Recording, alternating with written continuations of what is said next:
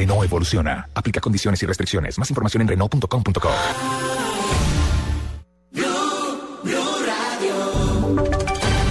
Voces y sonidos de Colombia y el mundo en Blue Radio y bluradio.com, porque la verdad es de todos.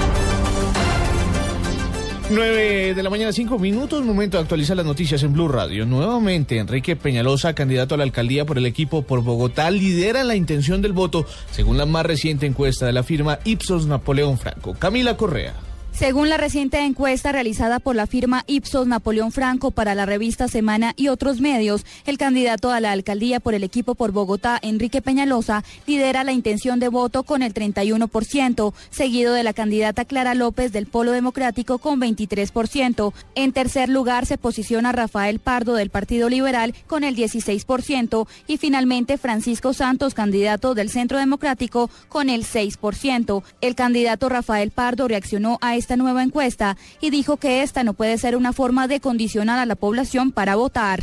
Sale en semana una encuesta en la cual ni Peñalosa ni yo cambiamos ni un milímetro la intención de voto. Es una encuesta, digamos, que uno la discute, pero no cambiamos entre la encuesta anterior de ellos mismos y la de ahora. Pero resulta que como Clara López mandó una carta protestando al Consejo Electoral por esa encuesta anterior, a ella la pasan de 11 puntos a 22. Estas cifras se conocen a tan solo ocho días de las elecciones regionales y locales del país. María Camila Correa, Blue Radio. Un incendio que se registró en las últimas horas en la localidad de Usme, en Bogotá, dejó sin vivienda al menos a 10 familias. La información con María Camila Orozco. Diez casas de una invasión construidas con tejas y cartón quedaron totalmente destruidas luego de que en las últimas horas se registrara un voraz incendio en la localidad de Usme. El fuego que dejó sin casa a 14 familias alcanzó una altura de 20 metros. Algunos de los afectados decidieron dormir en el lugar para cuidar las pocas pertenencias que dejó el incendio. Según el censo que realizó la Secretaría de Integración Social, son 52 personas, en su mayoría en condición de desplazamiento, las que están damnificadas por este hecho, 29 adultos y 23 niños que esperan recibir un mes de arriendo y otras ayudas. Una persona habitante del sector está siendo investigada, al parecer, por ser el causante del incendio. El grupo de investigación pudo establecer que las llamas se propagaron por la quema indebida de cobre. María Camila Orozco, Blue Radio.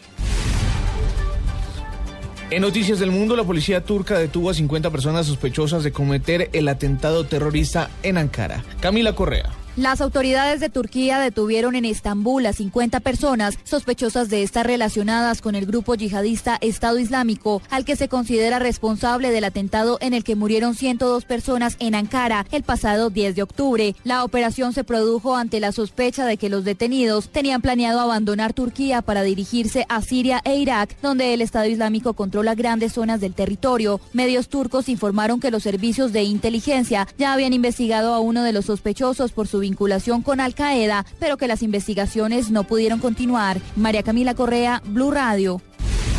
En información deportiva se definieron las fechas de los partidos para la repesca de la Europa de la Eurocopa en el 2016 que será en Francia. Ocho selecciones disputarán las últimas cuatro plazas. Joana Quintero.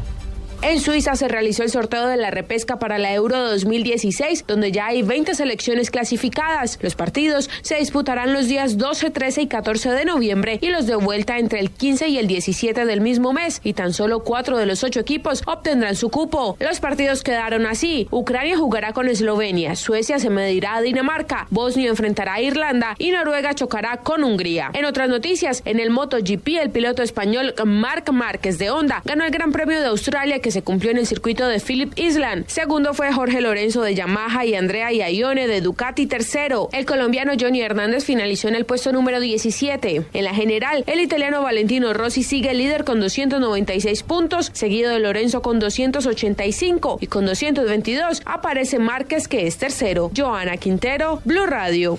Noticias contra reloj en Blue Radio.